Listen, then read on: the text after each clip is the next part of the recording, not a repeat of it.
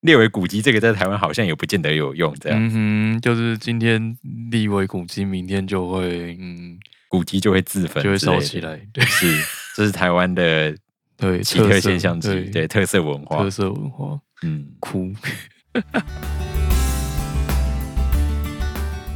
Hello，我是严吴。嗨，我是水方，在我们的节目当中，将带大家一起认识好书，聊聊教育时事，或者快速一起来吸收科普的知识。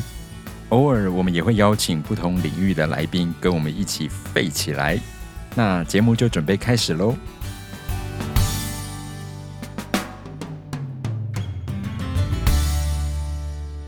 嗨，大家安安，我是水方，我是严吴，在这边跟大家拜拜个个年，嗯晚年这样子。呀，对，那已经开工的水方先生悲惨的水方先生，是那呃，这个过年你过得还好吗？理论上还行啦，对，理论上还行。呃，有什么特别的活动吗？家里有出去还是怎么样吗？家里嘛，家里一片愁云惨雾， 我个人是过得蛮开心的。 嗯、 愁云惨雾又过得开心，为什么？对啊，因为我妹的我妹的狗狗死就是过 世，等一下，等一下，等一下，等一下，这句话是怎么回事？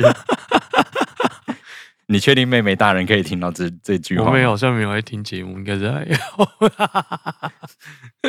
等一下，这因为我个人买了新笔电，非常开心。哦，所以是因为新笔电的部 对，分是吗？新笔电的部分。哦对，OK。嗯哼，然后对新笔电，那有什么样的新气象吗？有啊，就是趁着趁着什么啊？我之前就买了巫师三倍折，然后好不容易好不容易笔电终于可以玩 了，所以现在可以快乐的玩游戏，快乐的玩巫师三，真的太 OK 疯了。好的，那今天我们这一集节目主要是来到了说书的单元嘛。是的，那这本书叫做《天桥上的魔术师》。是的，吴明义老师的《天桥上的魔术师》。好，那跟各位听众朋友介绍一下，吴明义老师他本身是呃一九七一年出生，然后目前其实是东华大学文学系的教授。嗯，然后他其实有蛮多的著作，而且他的著作不是只有在台湾有名而已。嗯，，哦，像我们这次介绍的这本《天桥上的说呃魔术师》想想说书人吗？一直很想要讲说书人的，我一直在做在看这一个资料的时候，我一直很 想讲是说魔书术人。师，对，《天桥上的魔术师》，是然后还有另外说，他还有一个一些作品，例如像嗯《单车失窃记》或者是《复眼人》是的，对这些作品都蛮有名，而且甚至有翻译成蛮多国的语言。对，就是蛮多其他国家的人有看过的。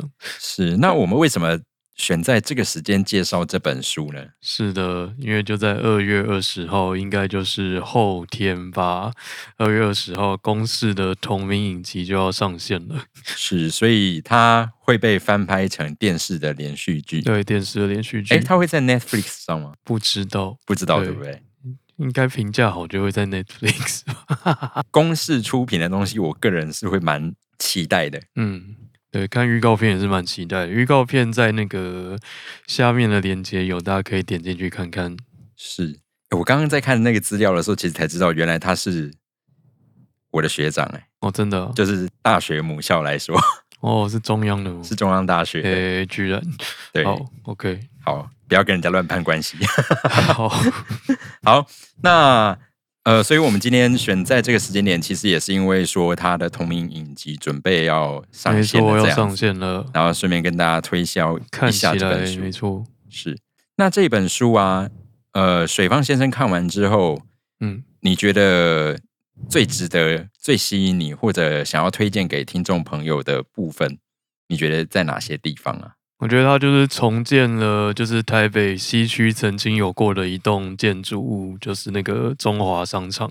哦，所以这一部小说它的背景就是设定在中华商场。对，他就是把吴明义老师小时候，因为他好像就住在中华商场的附近还是里面之类的，是他就是还原了把他印象中的中华商场写进了这本书里面，嗯哼，嗯嗯，所以整部从头到尾都是贯穿都在这是个背发景生之在下。对发生在这个地方的故事这样。 OK，好，然后因为呃，在准备这一集节目的时候，水方他手上刚好有漫画版的我就是去买了漫画版来看，是，对然后对他然后所以我基本上虽然我没有看过小说，但是我有去翻过他的漫画，嗯是这样有阮光明老师跟小庄老师的图像版，在二零二零年出版的这样子。是。是那就我看完漫画版的时候，其实我的感觉会是说，呃，它的背景其实设定的都还蛮写实的，嗯嗯，因为中华商场，我们等一下会跟大家介绍一下它的一点点历史背嗯景。嗯，那从这个历史背景，我们会知道，它其实离我们现在没有那么遥远，对了，对，不是算远。不算太遥远。所以，呃，像漫画当中，我那时候就觉得它其实很多东西都画的非常的细致。对，有看那个访谈说他们非常考究，因为我看之前那个唐立，呃，唐启阳老师也有被访问，他去那个拍摄现场就是亲自走了一遍，然后就在那边落泪了， 所以看起来考究是非常必要的， 因为这一段，因为那一栋建筑物好像陪了很多人走过他们的童年而且那些人大部大多数现在可能都还活着， 啊，大家应该都还活着， 对，蛮大多数应该都活着。所以其实，呃，你随便乱做的话，大家都知道。对，不行， 对，这一定不能乱做。真的对，而且我有看到那一部预告，我真的觉得不愧是唐老师哎、他真的非常适合来做这种 代 对言啊，人，非常， 就是至情至 性啊，至情非常的就至性是对，打动人心的一一个秒宣落传，泪了，真的是厉害马上落泪，超强的。非常厉害。对，非常推荐大家可以去看一下你这看个一下影那集个唐老师这样的那个对，介然后绍，那 那个介绍也也蛮棒的。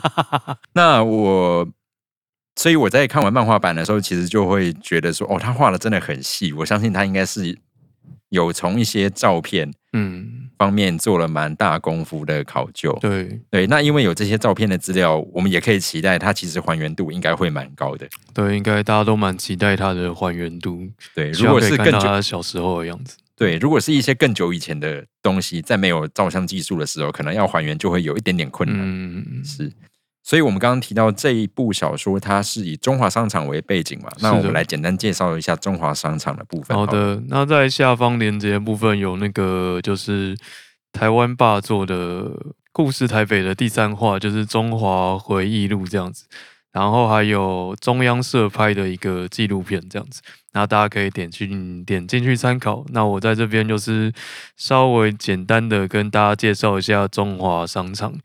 那如果你是台北的听众的话呢，中华商场它就是在大概在西门这西门的那个中华路这条路上，曾经有一个叫做中华商场的东西。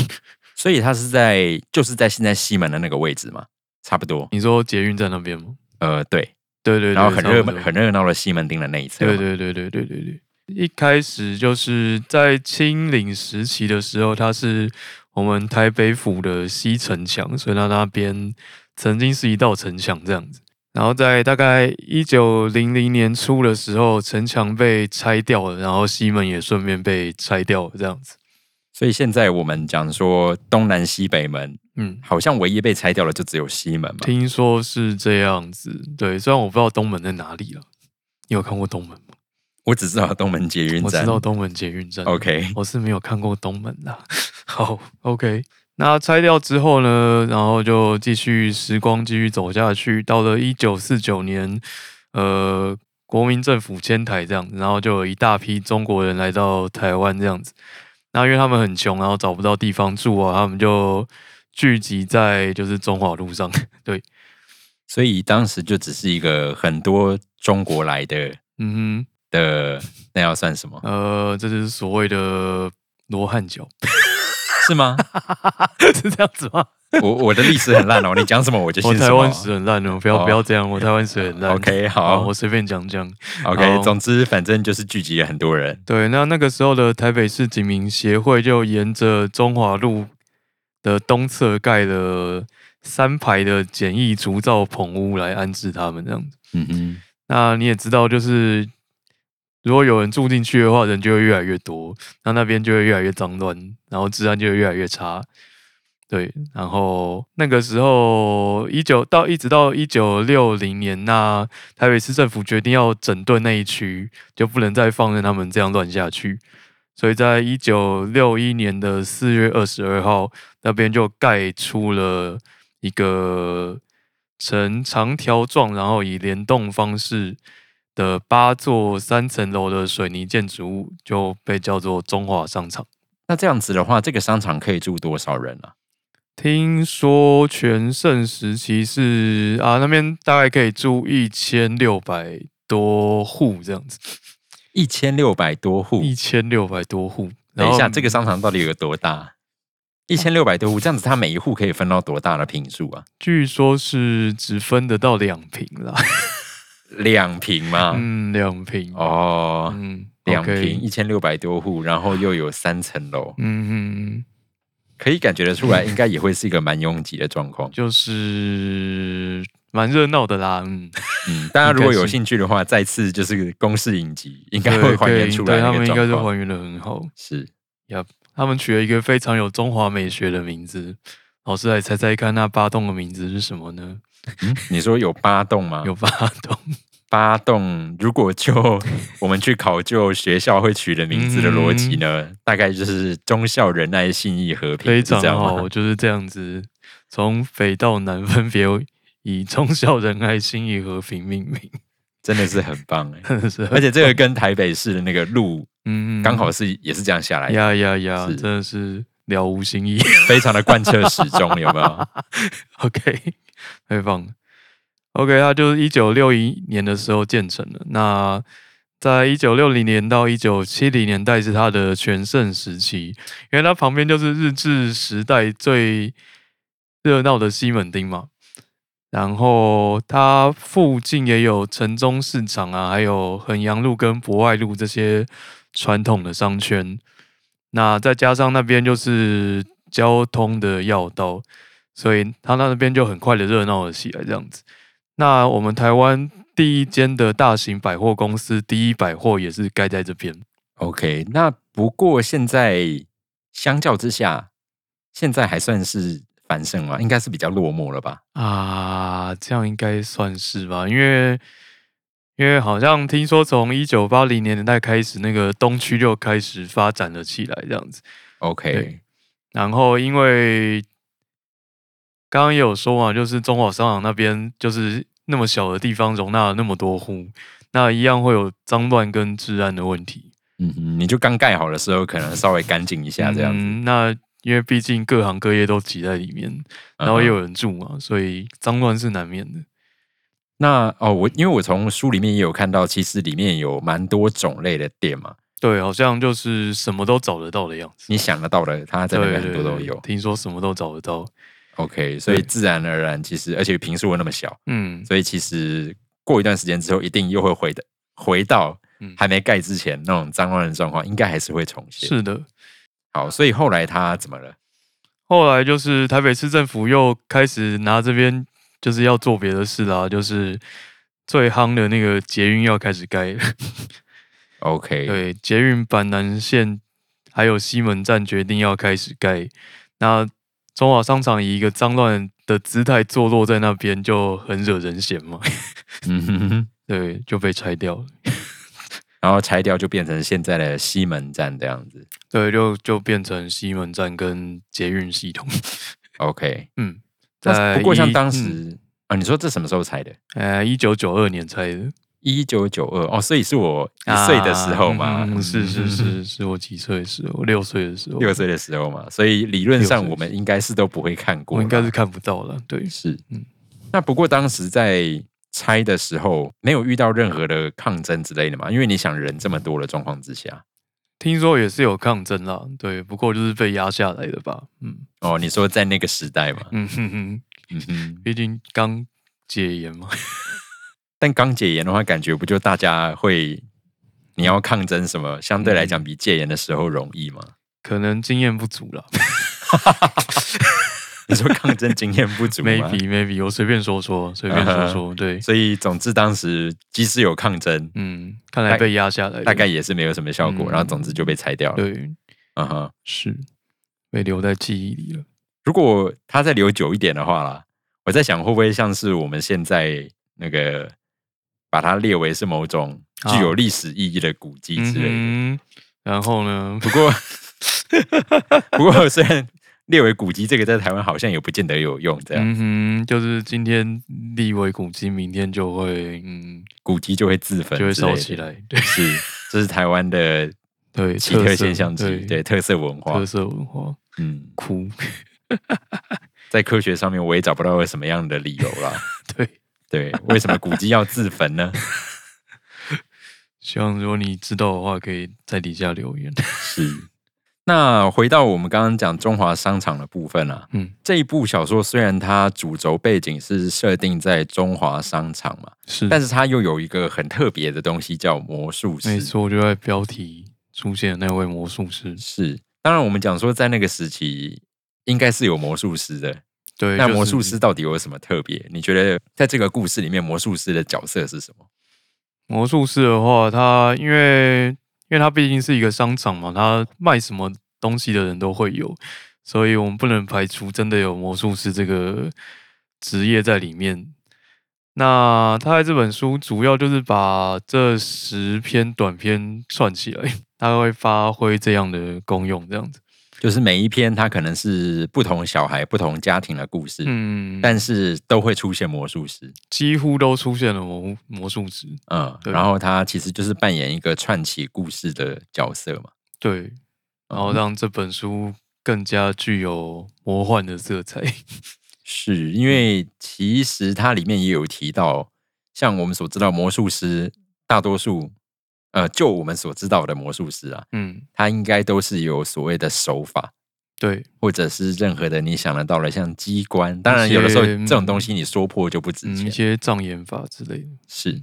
但是里面的魔术师的台词却也有提到说，大多数他的魔术可能都是有方法的，甚至小朋友会想要去买那个方法。对，但我印象很深的是，他有一句台词提到说，唯独某一个戏法，嗯那是真正的魔法、是，魔术。嗯，那我会觉得说，哎，这个好像是一个刻意安插在小说当中，让你在真实跟虚幻嗯或者魔幻之间，嗯它是中间的一个桥梁的角嗯色。对，我觉得吴明义老师非常善于用这种手法来勾起读者的兴趣。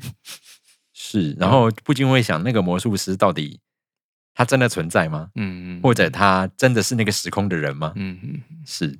是那其实魔术师这个角色，我觉得是还蛮让人遐想的。呀呀，对，大家如果有机会去看一下的话，可以体会一下我们说的这个，对啊，也蛮期待他在影集里面的表现， 对那个魔术师到底会到底会怎么样？怎么怎么演出呢？没错，好，那在这一篇小说当中，我们刚刚讲到它有十个短篇嘛，对啊，那水方有没有印象比较深刻的篇章呢？那我哦自己印象比较深刻的一篇，应该是唐先生的西装店那一篇，片名可能是那样子吧。他就是提到说，唐先生他开的西装店里面的阁楼上面好像住了一只猫，但是那只猫不会一直出现，它会在唐先生一个人做西装的时候才下来找唐先生玩。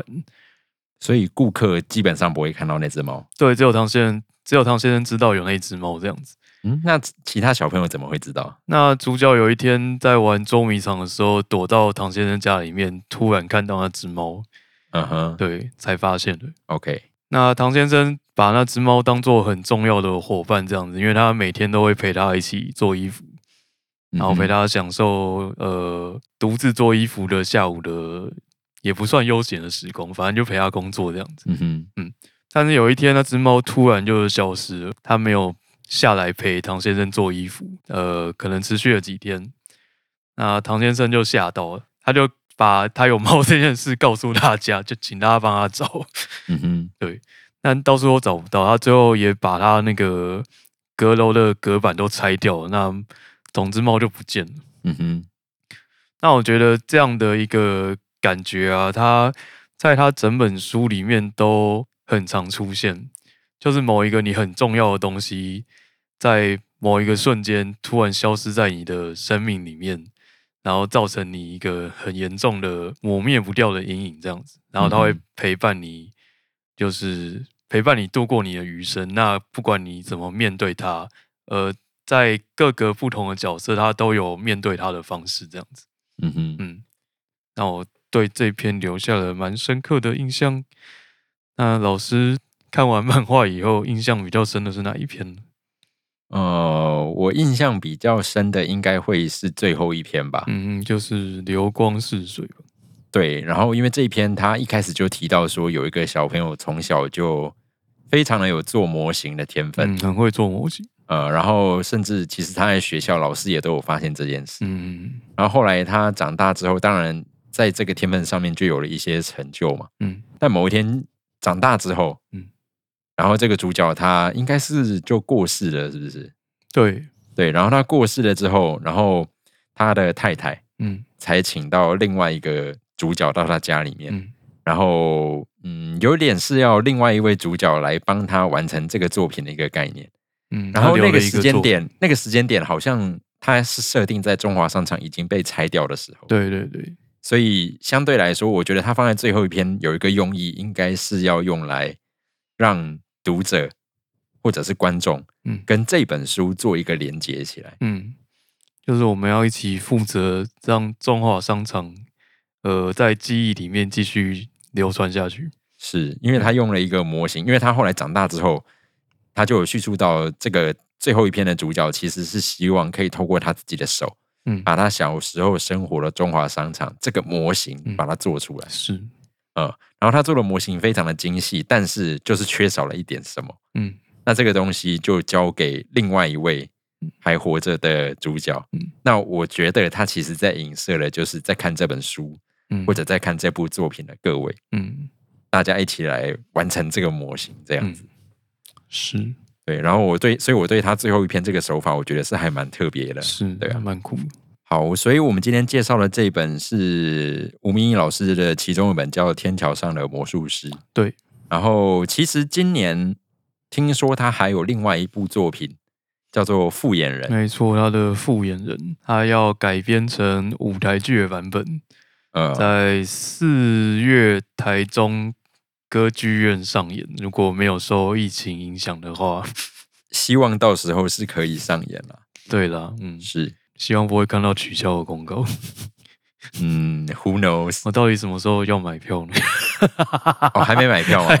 没，我 OK 在想他到底会不会取消， 可以取，可以先买下来啊，然后取消再退啊因。为他是跨国制作， 哦，所以是有国外的团队吗？不知道。对，好像导演是法国人还是哪国人这样，嗯所以我哼不，确定他到底会不会取消。